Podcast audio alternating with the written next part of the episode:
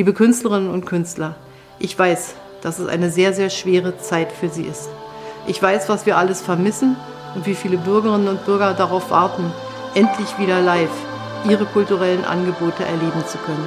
Bis dahin versuchen wir so gut wie es geht, Sie zu unterstützen durch unsere Hilfsprogramme, aber auch dadurch, dass wir sagen, wie wichtig Sie für uns sind.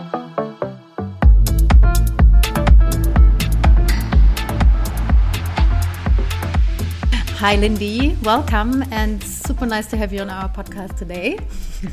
Thank you. Thanks for having me. Hello, Julian. Hi. Hi.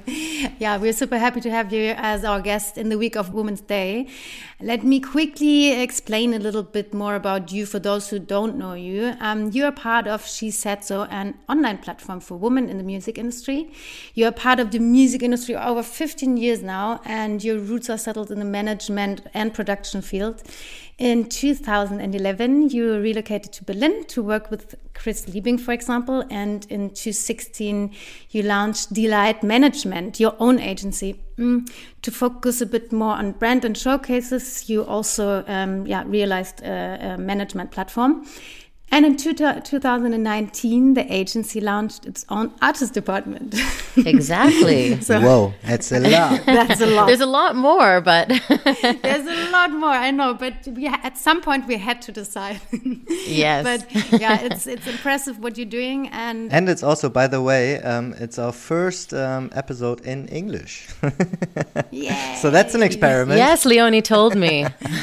Lindy, please tell us a bit more about you and your personal relationship relationship uh, with the music, with the electronic music scene. Uh, as you said, there's a lot more, uh, but I think it's better that you describe it. Yeah. Okay. Well.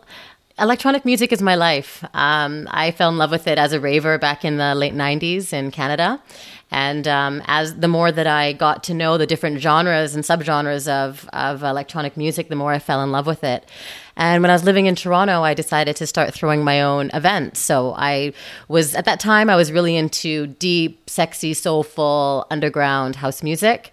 And um, so I started throwing some underground parties in Toronto and basically taught myself everything. So, um, as you mentioned, I, I, worked for Chris Liebing for about four years, um, taking care of his CLR label nights. Um, also working with other various brands like um, like Life and Death, which is DJ Tennis's brand. Um, all Day I Dream, which is Lee, Lee Burridge's brand. And I basically, um, yeah, took over the brands to uh, develop them and to expand them around the world. So uh, my life has been electronic music, techno music for years, and I think it will also be uh, for years to come. The situation in the club scene and uh, like for everyone has uh, changed dramatically within the last and past 12 months. Um, what has changed for you and how's your life like? Um, developing at the moment in your your job? All right. So so yeah we were um, of course gearing up for one of the biggest years of my agency ever uh, in 2020 so we'd been spending all 2019 building up a whole calendar of events and also bringing on board more artists to manage. And on March 13th, 2020, everything just, um, yeah, just fell our, through our fingers, but not only for us, uh, also for everyone around us. So it, it was, as as scary as it was, it's also comforting knowing that everyone is going they're going through the same thing. So um, so it was actually a time where uh, it was, of course, there was a lot of fear and of, of the unknown things. It's basically a life that none of us had ever um, come close to experiencing before was was happening, and um, so it really took some time for me to kind of change my mindset about uh, about the situation, and I and I didn't want to uh, get into a point where I was depressed or getting too fearful and I also have a team of people that are working that are working with me that I also have to take care of. So um, we decided to kind of switch focus. So we we knew that there were other people um, in the same situation as us that have lost all their revenue and of, of course all their business for the year. So right away, my team and I we got together with one of my clients. Um, his name is Or. We do. Um, I was taking I was taking over his festival brand, Grounded Festival, and we were going to be expanding it around the world. But um, we decided to get together and do some brainstorming to think uh, think of some solutions. So we got together and we developed a an initiative called Masks for Music. And Masks for Music is an initiative to um, for anyone in the music industry around the world to join and able to um, create a bit of revenue um, by selling some like custom design uh, masks. So this was a something that we launched, and you know it was a actually a really exciting experience for us to be able to work really really hard in something that we didn't really have any experience doing. and really taught ourselves everything and built the whole platform, um, created all the assets, the artwork, um, and then found partners and and uh, affiliates all around the world. Um, so that was actually a really, really exciting initiative.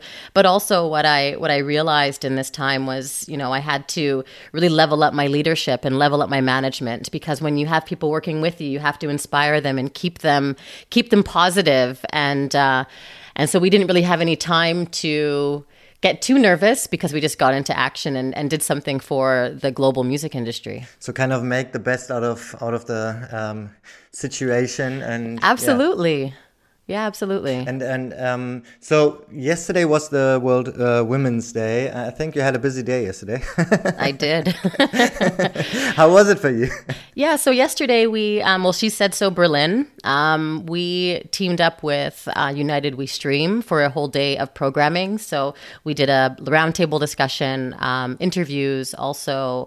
Um, uh, um, um, sorry uh, also a um, panel discussion which I moderated um, that was on intersectionality and social movements in the music industry. There was also various other content for the day. We had some performances from um, from artists around the world, also some music videos from different female acts and um, yeah, it was it was really super exciting to to program that and to assist in programming that, and of course to speak on the panel uh, or moderate the panel was also was also great. So yeah, really proud how it all turned out. We've had great reception for it. So yeah, yeah it was great. definitely a success. So um, tell us a bit about um, She Said So. Um, so do you know um, how the idea of She Said So came across and um, of building up a platform for you know women and gender minorities in the in the music industry? And when did you and how did you become a part of it? Okay, so um, She Said So was created by Andreea Magdalina, and uh, she's the founder of She Said So. And I met her in Los Angeles, I think in 2016 I believe. Um, it was on my way back from AfrikaBurn, and uh, I ended up meeting her. Went for lunch with her and her her husband and my boyfriend at the time. Like an after hour meet? no, it wasn't actually in the afternoon.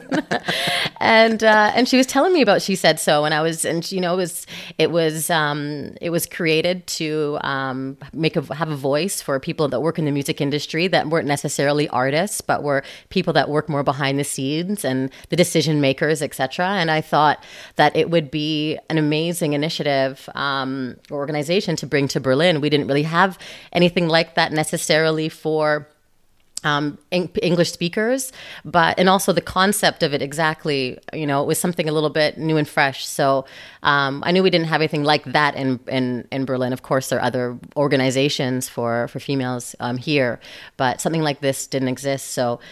Um, so I brought it to Berlin and we started uh, doing panel discussions at the Native Instruments Native Space. Um, we were able to work with lots of, uh, invite lots of amazing artists and talent to be on the panels and music industry professionals talking about issues like um, like health, like, yeah, health and well being, um, also staying relevant in the music industry. And it was really great. Um, it was really well received in our in our scene here. We had a great following and and great feedback. Um, so yeah, so this is how I brought it to Berlin, and and it's an amazing. You know, I know, I know you mentioned before it was an it's an online um, it's an online platform, but we're really we're online and offline. We're more online now because of COVID, but uh, but generally, you know, we're doing events um, around the world. We're doing uh, lots of talks, panel discussions, lots of things for knowledge, mentorship. Also, um, we we curated we're half curated IMS Ibiza um, in 2019. We were going to be doing the same for 2020, but of course things changed. Um, there's also um, a conference called Meets that uh, that launched in Portugal as well in 2019. Um, so there's really a lot that we offer for women and gender minorities in the music industry. Um, a lot, really, a way for us to share knowledge and to inspire each other and to motivate each other and to learn from each other. It's a very, very um, powerful organization now, and we have chapters all over the world. Great. And are there like is there is there a set of fixed goals um, that you want to achieve with uh, She Said So? Well, basically, our mission is to empower all of us. So, of course, you know, we are we are an independent global network of women and gender minorities, but we also want to empower people in general. So that is our main mission. And however that happens through motivation, like I said, through um, through mentorship, what we want to do is to rise and you know rise together and to find ways to support each other and to teach each other and and that's our that's our movement Mm-hmm. And like I had the feeling that within the last one or two years, or maybe three years, there's you know mm-hmm. a, a, few like networks really evolving, and um, I, I, still have the feeling that it's not enough somehow. But mm-hmm. it's but it's like um, I don't know. Like, how do you think? How important are those? Like, I don't know if it's female only, but fe- you know, female empowerment networks, like she said. So, um, how important is that for for women, especially in the in the industry? Well, I think it's important for people to have um, networks and allies, people that they work with together and and create that sense of of unity and society and friendships and relationships. So I, I think that the more the better. And if people have, you know, it's, it's, sometimes it's difficult to be able to reach every single person. And if there are certain if there are groups starting that represent different, you know, certain groups, you know, or certain um, like communities. I think that's great. Uh, I don't know what too many is. I don't know what enough is. I think that the more that we have to move to move each other forward, I think it's the, it's you know the more the better. But I also feel like um, that we all are also supporting each other. You know, if there's another uh, women's group or or another network similar, I think that we should all also be supporting each other and finding ways to to network together and to to join because that just creates more visibility and more power in the end. Totally, yeah. Lindy, um, as you said, you know the Berlin music and party scene very, very well, and we all know that it is one of the most like open-minded places all over the world to express yourself and to free your soul. Um, but also here in Berlin, like diversity and gender equality is a huge topic and still developing, uh, developing, especially over the past years in the music industry. Like, how would you define feminism, like just you personally? Wow. um, defining feminism is is complicated. You know, it's like defining culture. You know, how do you define something that is different for everybody? Um, I define feminism myself, you know, a way to, you know, feminism is a movement. Feminism is creating agendas for action. Um, feminism is fi- trying to find opportunities and um, help the disadvantaged um, become more advantaged. Uh, that's my view of, of feminism. But again, it's it's hard to say if my definition would be the same as someone else's. It's uh, it's so broad and, and very complicated. Do you think that we? I, th I think so too because I think it's a difficult and a complicated topic still in always not uh, not just in the music industry. Also, like we like it, sometimes it feels like you can't really do it right or wrong or uh, also for men it's sometimes like very difficult for what i think. Um, do you think that we are running up against an old somehow an old idea of um, like a like an image of feminism? Like um, yeah that it's sometimes it's just a misunderstanding kind of um, how do you say Mm, yeah, that that people do misunderstand each other. I think people misunderstand each other. I think they choose to mis to misunderstand people. You know, I think it's a choice. I think if you really understand and take the time to get to know people and why they're doing what they're doing, I think that you will be able to at least understand, even if you don't agree. So um, I think uh, if you choose to misunderstand something, then you don't. I feel that you don't necessarily. You're also choosing not to grow you know so so i think um i think you know i think that we're even though the topic of feminism has been going on for for decades, you know, I, I, I think I think it's also something that we're going to be discussing for decades to come. And um, everyone, like I said, you know, it's everyone's interpretation of what of what it is. But I also feel like the more that we're moving forward, you know, we're going to see what works and what doesn't work you know we're going to be trying new things out and and and and figuring out and figuring out the path because we don't know exactly where we're going to be we don't see the future all we know is what's right now and we just do our best right now and see where and see where it leads us and hopefully it leads us to a better situation a better place but it is step by step and we need to think about what we're doing in the present and and um, yeah, concentrating on the now. Did you have the feeling that feminism um, has a different meaning in Germany when you came from Canada, for example? Like, you know what I mean? So is it is there is it is there a different um, set of I don't know um, meanings to it? You know, uh, this is a question that I can't really answer because I haven't lived in Canada for a really, really long time, and I don't even think it was it was on my mind when I was when I was twenty or and younger living in, in Canada. So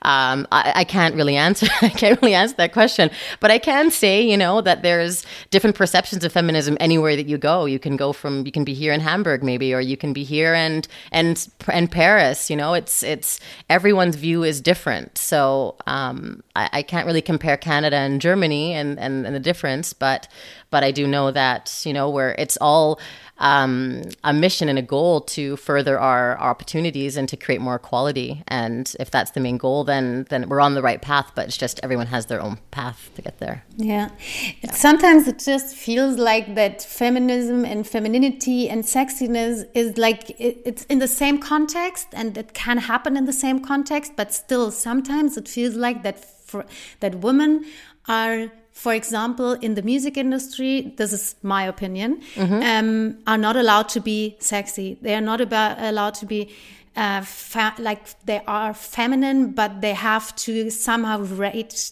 like downgrade themselves just to not to be too sexy, not to be too feminine, you know. And for me, that just feel doesn't feel right. So, um, what would you say? Where do you find your femininity, and where do you find your sexiness? Yeah, I think it's through confidence. You know, I think in the end, I, I do think that things are changing. You know, I do think that the younger generation has has uh, is really paving the way for that. If you look at some of the some of the the newer younger acts, they are super sexy. They even if they're dressing in their in their um, the techno, uh, you know, um, uniform. You know, it it is looking a lot a lot more sexy than it was before. I think that confidence has to is coming with it, and I think the more that we're having conversations like this, give people the confidence confidence to know that they can they can try new things. I think that also with with the internet, I think this also pushes the limits sometimes of of sexiness or or or being revealing, if, if that's what you call uh, being sexy. But you know, with all of these live streams, you know the the that you know they want more attention they want they they're bringing attention so sometimes they will take that opportunity to express more of who they are um, as opposed to maybe back in the day or not back in the day but before in and nightclubs what they would be wearing. But i but i do think that this whole online um, movement now that that things have been closing down it is giving people more opportunity to really shine and show who they are as a woman or just as sorry just as people in general yeah. Absolutely. And that's i think it's a good thing like that people are allowed allowed to express themselves. Like of course like the whole industry and especially the techno industry they are super shy people and they hide in the darkness. And this is somehow uh, also like the mysterious about and around the whole scene right? But on the other hand i think it's also nice to just show up and like hey this is me and i'm a good looking woman and it's okay to look good and make good music. And this is something sometimes i just miss this and I think it's cool that it's coming coming now. Yeah, you know, you know, and I think it's it's everyone's you know it's your own perception of what of what sexiness is. You know, someone could be wearing be fully clothed and wearing layers, and and also for them to feel sexy. Like what's important is people are able to um, to to show who they are and to um, feel confident in their skin and confident and and feel like they're not being judged for it. I I feel anything can be sexy. It's really in, in your it's in your own confidence in your own body that that's important that you're that you're expressing. Yeah. What do you think? What, what what are like what are the problems still also in the in the music industry, also in the electronic um, scene um, right now for for women? what are the problems? Yeah. we can't play in clubs. yeah. No. Okay, that's, that's, a problem for everyone. Uh, no, but you know, what are, what are the struggles? yeah, well, I think I think um, you know, there's there is a big movement happening right now when it comes to women and and also diversity uh, and inclusion, you know. I think um, the challenge is that we're really late in a lot of this. You know, we're we're now since since Black Lives Matter has kind of had a resurgence last year. It's on a lot more people's minds, and it's in your face that we do need to make these changes. But it's happening. In some ways, it's happening really quickly, where there isn't the buffer in between to actually learn and to teach in between you know like it's from one day to another we want to completely um, replace you know white faces with faces of color you know without all of the learning in between you know um, but either way, you know, I think it's really important that the more we're talking about this and the more that we're uh, creating awareness for diversity, more that we're creating more awareness for gender equality, I think people are going to start catching on and really taking time to learn themselves. And to educate. And, yep yeah, I think that education is is key in this, and um, so of course it's it's a challenge, and we will get through it. It is um, it is a process.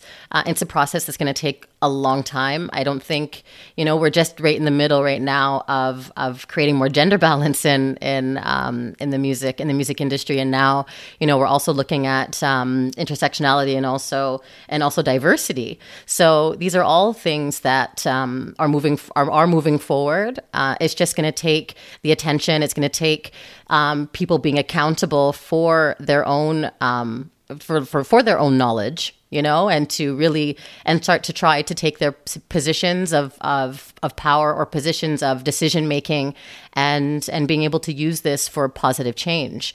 Um, but it, it is a challenge, but it's it's going to be an ongoing it's an, an ongoing process uh, to to start creating this um, this balance and um, but it's all through awareness. Um, but we definitely have a long way to go. So that is definitely a a challenge for the music industry right now is to um, is to have the right people or have the decision makers and the stakeholders um, making really making um, a stance and saying that they also want change. Also, sometimes um, I have the feeling that it's, um, um, you know, even when it starts, like to get women into the scene is, is I think one one point, you know, um, because there's so many um, male leaders, kind of, you know, like always, you know, talking like it's, it's so normal to, to have them in, in the in the upper positions. So um, I think there's, you know, it's it's interesting how this will also be able to change. And uh, one big topic we had also in Germany, but you know, also somehow worldwide is. Is a quota or um, a ratio of uh, women. Um, Frauenquote um, was a huge topic, also when it comes to events, for example, but also within within um, uh, you know companies. Um, how do you how do you feel about that? Is th is this something that um, is needed? Um, before I answer that question, I just want to address when you're talking about the the you know the headliner males, yeah. you know, and th those are the, the specifically the people that can be using their position to create more opportunities. You know, if you're a headliner artist, why not, um, you know, why not you know discover some new female talent and using your position and using your following to be able to start um, creating um, more of this gender balance and more awareness for for other for other artists and I and I do see a lot um, not I can't see a lot but I do see some artists that are doing that I think um, you know, Radio Slave is is a key example of of someone who has his records label, but you know, and he and he's constantly discovering and and releasing new undiscovered um, female talent. That's a very key uh, example of uh, of how men can use their positions to create this next generation of, of female artists. Um, when it comes to the um, when it comes to the quotas, uh, quotas are hard. You know, uh, I can't say that I am against them. I think that it's good to have the targets. Um, but this is tough. You know, okay, if we say what is a quota? Okay, so if we say, okay, now we want to have 50% women and 50% men you know? Getting to this quota i think is is also a, a, challenge but it's not impossible. But when you start putting quotas on okay how many um, people of color do you need to have on a lineup? Mm. or how many um, um, trans artists do you need to have on the on the lineup? When you start doing this like it's it's it seems like more box ticking than than it than it does to really create a inclusive um, curation of, of curation of artists. So you know how what what is the right quota yeah. you know? And and if you do check off those f- five black artists that are or five female artists or five asian artists that are on that list does that mean that you can't add any more? You know is that you know how how does that work? So um I'm not against quotas, but it's a work in progress to create something that, and who is to say what is enough and what isn't enough, and it just it just creates more questions in my mind than than it does answers. And also, I think one one important point there is uh, that it seems you know then it, it if you if you have a rule like a Frauenquote, yeah, if you set a rule, then it feels like for many men especially, it could mean like okay they they made a new rule and I got to follow it, you know, because uh, although I don't want it, you know, but but um, it, it, right now, what our challenge is, you know, to take everyone on, on this path, you know, and, and include them on this path, you know, and make right. them want it, you know, and go the right. And mm-hmm. so this is this is, I think, a big problem, you know. Yeah, but yeah, making them want it, you know. so I don't know if, you know, if, someone is forced to do something, you know, it's I don't think they're gonna they're gonna like it. It's, it's not it's not on their terms. Um, and I do think that some of these quotas, and, and, correct me if I'm wrong, but when you say you, you, the Frauenquote, I, I'm you know I'm I'm I know they do have some of these kind of quotas in different parts of the world as well for you know making sure you have a certain amount of people with disabilities on your on your workforce, making sure you have enough women, and if you don't then you need to pay a fine or not pay a fine, but but donate to a, a, a charity related to one of the above. Um, and then sometimes sometimes these co- corporations just say, okay, well, isn't I'll just I'll just donate the money because it's it's uh, it's less less it's less hassle than having to find the people to fill these positions and to be able to and then having to change our whole work culture that they're used to. You know, it's it's um I do think that it's great to have these. Um, I do think in this situation, yeah, I think it is good to have quotas in, in corporations um, because it does start to move things forward. Um, but it's it's. I'm sure they're all dragging their heels doing it. But um, but yeah, it's it's again, it's steps forward. And I guess you know once some of these company owners and promoters, etc., are are used to it, I think it'll become easier, and they'll realize how much more um, fun and exciting their their jobs can be, and maybe it will open up open their eyes up to a bit more um, in, inspiring thought and direction once they're you know once they're in that kind of inclusive environment. Um, but yeah, it is it is it is a start. Do you think that it's important to create more safe spaces also for, for women? I, I guess that's also something that She Said So does, um, you know, to kind of create a safe space for women to, um, yeah, or talk or exchange. And um, um is this is this something that is needed more in, uh, also in, in club culture? Having safe spaces um, for conversation yeah i think that it's it's great to have these this opportunity you know? I, I know that the that anytime you're in an organization there's always um, talks like for she said so exam for example we have um, monthly our monthly recess. So we have members and um, and chapter and chapter um, founders on a call and everyone just talks about you know what they're up to talks about um, uh, some of their goals as well. We always shoot we always set like a, a goal that we would like to do before, in between um, our current call and then the next call.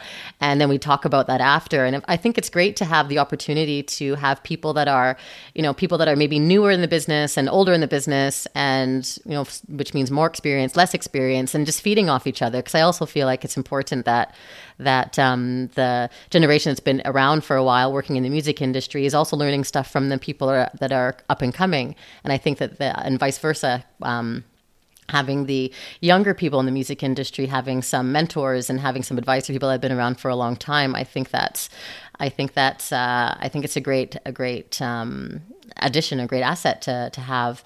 Um, but yeah, I think creating safe spaces for conversation, of course, I think that's it's very important. Um, it helps us know what it just it helps us stay current, and it helps us just work out what we our thoughts and our ideas of of whatever whatever the topic mm-hmm. is. But yeah, I think safe spaces are important. You said something really important before. Uh, you said it is important to talk as much as we can about the topics like gender equality and diversity, etc. And um, within the past 12 months, we had a lot of time, sort of, to overthink the actual structures and rules and the situation in the club scene, in the club culture, like also with the safe spaces. Like it's not only safe spaces in the like talking and chatting topic, also like in the room, right, in the club.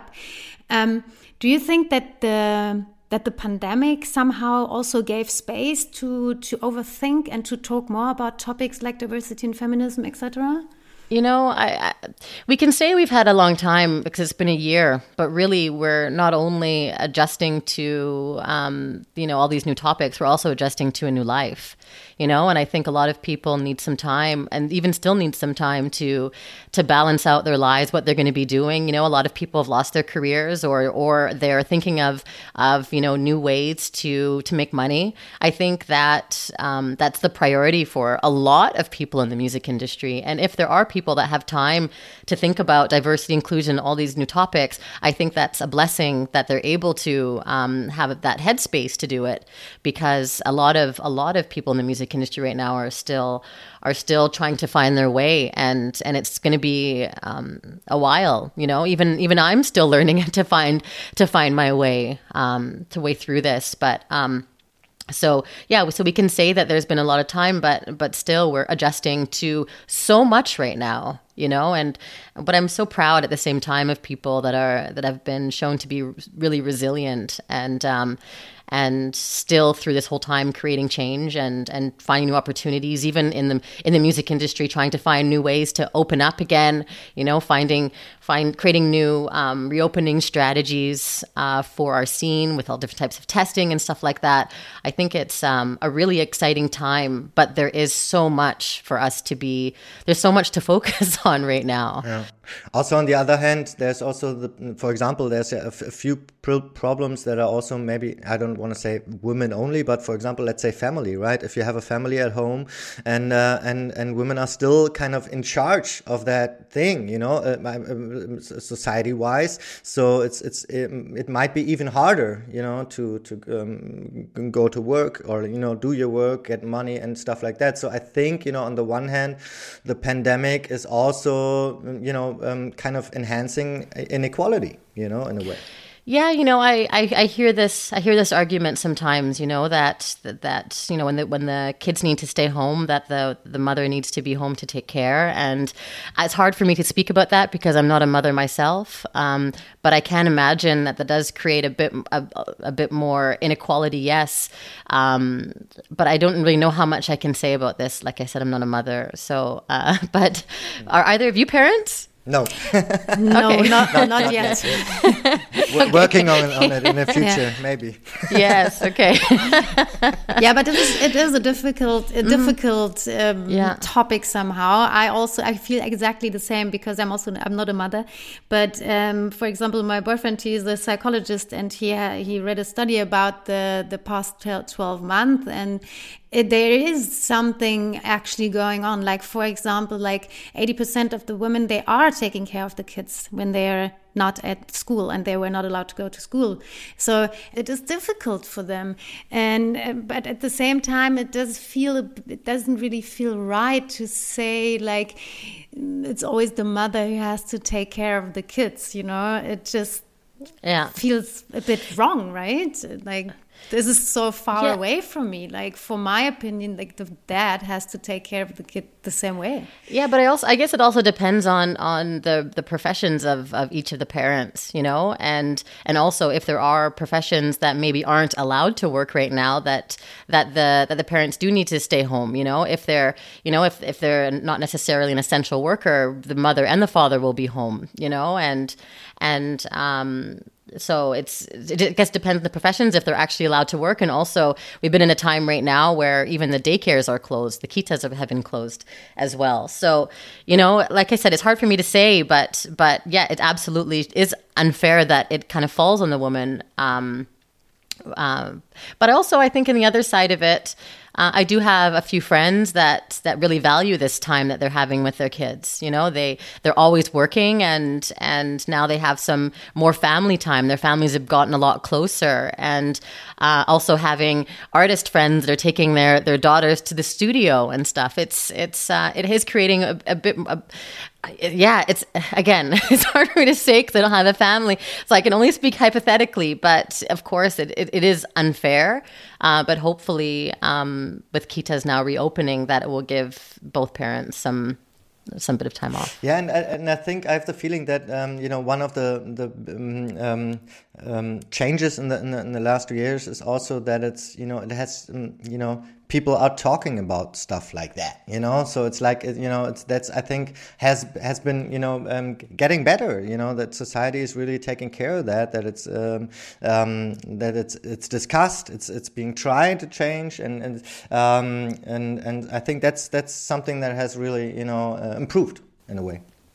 Good you don't think so? That's very good. you, you, don't have that feeling? No, again, no. I think it's great. I think if the conversation is there and people and they're trying to find alternative solutions and and there's awareness also in also for um, for companies as well, um, finding some solutions for their for their female um, employees. I think that this is also very key. Um, but do you think there there's like a huge change within the last 10 or let's say 5 or 10 years in the music industry? Do you see a change? Uh, in in what regard? What kind of what do you mean a change about what? Female empowerment. Because it's always changing. Our our no our our, our scene is changing constantly. Our scene is changing all yeah, our scene is changing constantly. And right now we're going through a massive change with everything going digital. You know, we had live events happening and now everything is going digital. So this is also going to be uh, something that we're navigating through as well as to how we're going to be um, you know how we're going to be creating our our booking our booking um, agreements for artists you know because they're not only going to be ticket live tickets when the when the ticket sales sorry when the live events are allowed to happen again but there's also going to be the live stream part of it so that's going to be a whole other set of ticket sales that are going to need to be put taken into consideration broadcasting um, so there's a, yeah. yeah. exactly this is a whole new set of you know whole whole new world that we're navigating through here but it's but it's mm-hmm. also really exciting yeah absolutely do you think that the whole live stream area or the whole live stream theme is um, going further or do you think as soon oh, as the absolutely. Clubs, yeah? No, oh, I think it's here to stay. Yeah, yeah okay. It's here cool. to stay. Yeah, yeah, definitely. I think um, promoters are going to see the opportunity to also get their brand broadcast in, in more parts of the world. You know, it's going to be a, a, major part, I think, of of um, of events when they when they return is to have um, is to have the events online as well. That's it, it opens you up to to more ticket sales. It opens you up to more pay per view. You know, that industry is going to be massive. Are there other examples of where um, um, those events have been um, actually selling tickets? well, you you already see that there's that there's um, that there's ticketed live streams right now. You know, people are you know the, the content is not all for free, and and and uh, you can see that people are paying for the content, which I think that I think that's totally right. Actually, I wish I really really wish that once the pandemic hit, that artists didn't give all their content away for free, for free because people started to get used to getting all this free content. You know, getting you know um, so now it's taking a little more time to get people into the way to pay for it, but it's definitely the future that everyone is going to be paying for the content. Um, yeah, definitely. You said you came from um, what did you say? You came from AfrikaBurn. Uh, I don't know when it was, but AfrikaBurn, for example. Like I know this festival. I also went there, and I know it's like a beautiful, a beautiful gathering. Um, but when you say like that, the live stream situation will go further. AfrikaBurn would, for example, sell tickets for people who would like to join this gathering online. Okay, so AfrikaBurn is, yeah, I know you're going, but AfrikaBurn is something a little different because it's it's it's like Burning Man, you know. It's it's something quite quite sacred. So I can't say that I would think those types of events would be live streamed but i'm saying you know festivals Yeah. festivals and and and events this like club events and open air events and festivals like tomorrowland or um time warp you know uh, like like this. I could see those being the type that um, go to doing online and and offline. Because also we're going to be a long way before events can actually have the same capacities as we had before you know? So they're also going to need to find a way to balance some of the finances but um, we're not going to go back next year to do to going to 10,000 person festivals you know it's all going to be gradual this is all going to take a really long time But it might also lead to a point where only the artists that have the fan base that mm, buys buys the tickets, you know, like for example, I saw you know Ry X um, live stream, you know, and uh, where he sold tickets to it. Um, I think it was also connected with a T-shirt that you could buy. Um, but you know, those are the acts that will probably or might uh, also sell tickets for a live stream. But you know, for a newcomer, it it's it might be much much harder. You're you're you're hundred percent right. You're hundred percent right, and this is what we're trying to figure out now: how this, how to actually work this, how to um, how to charge for it for smaller acts to have to give away their rights because they want to be on some of these lineups you know or if it's or if it's going to be yeah it's all it's all a total brand new territory. But this is actually um, topics that we talk a lot about in the association for electronic music. Um, i'm the executive board member of the live sector so we talk about this frequently and we're navigating through all of this and it's a perfect time you know it's the downtime.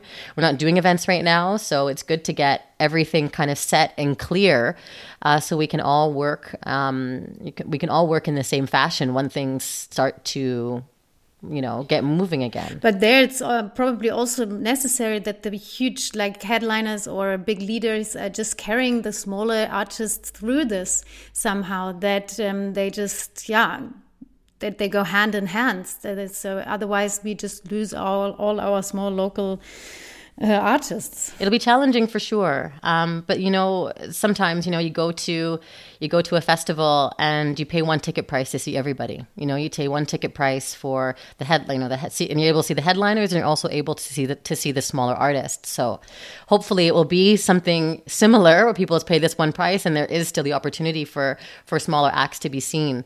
Um, but again this all is what we're navigating through right now and trying to figure out the the best way forward. But this is all new territory for us you know? Yeah, yeah, for everyone. Yeah. So um, when it comes to um, International Women's Day, Yeah. uh, so so what are what are the what are the next steps for for She Said So in the in the coming uh, months and uh, years? well, you know, we are um, we're constantly doing a lot more content online. You know, we also have our whole mentorship um, program that we're doing consistently as well. I think that this is how we need to support our network right now is through uh, yeah through content online, um, talks, uh, also things like we did with United We Stream, um, doing you know panel discussions, etc. A lot of this is online, so these are our next. Um, that's how we'll be working in the foreseeable future.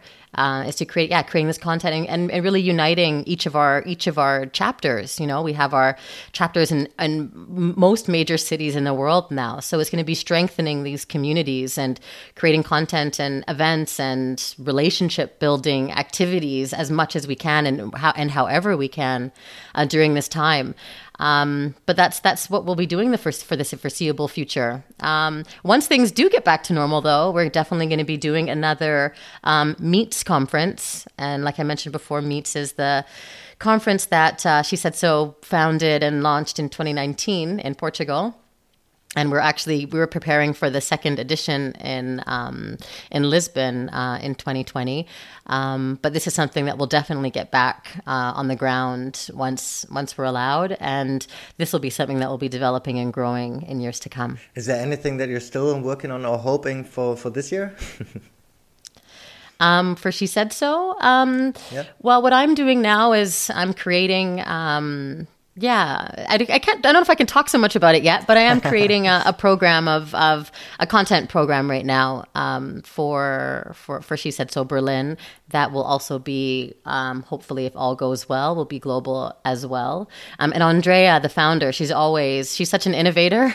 she's always working on really amazing partnerships with brands and um, also with with our members. So there's always cool things coming up as we go. And if you follow, um, She Said So on Instagram or on or on um, Facebook, uh, you can always see all the exciting um, activations that people are um, producing and um, and offering. Cool. We put the links yeah. in the in the info. Uh, can you make an yeah, can, please can do. you make an example of uh, like how you work with brands? Like, is there um, anything coming up or in the in the past? And uh, because that's that's interesting.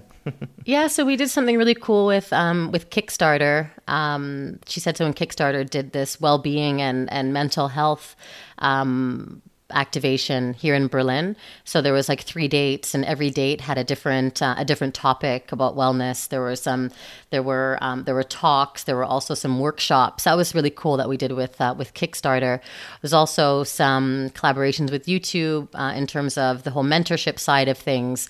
So um, that's how we work with brands. It's always to create new opportunities and create some um, innovative activations and ideas together. Great. Yeah. Sounds great. Sounds exciting. Lindy, uh, thanks so yes. much for this interview Thank today. you so much. Thank you for having me. It feels Thank like you. actually we, today we had we had like the, the topic of female empowerment and thanks for that. But it feels like we could talk uh, about so much other topics yeah. with you. And uh, I, I, guess we're coming back to you uh, eventually. yeah, perfect. I'm I really I'm really um, grateful to be able to share some of my experience and thoughts with you guys. And um, yeah, thanks so much for inviting me. Thank you. Thanks for coming. Hopefully, right. at some point in real life. yes, I hope so. I hope so. I hope so too. Lindy, thank you so much. Thanks. Thank you. Take care.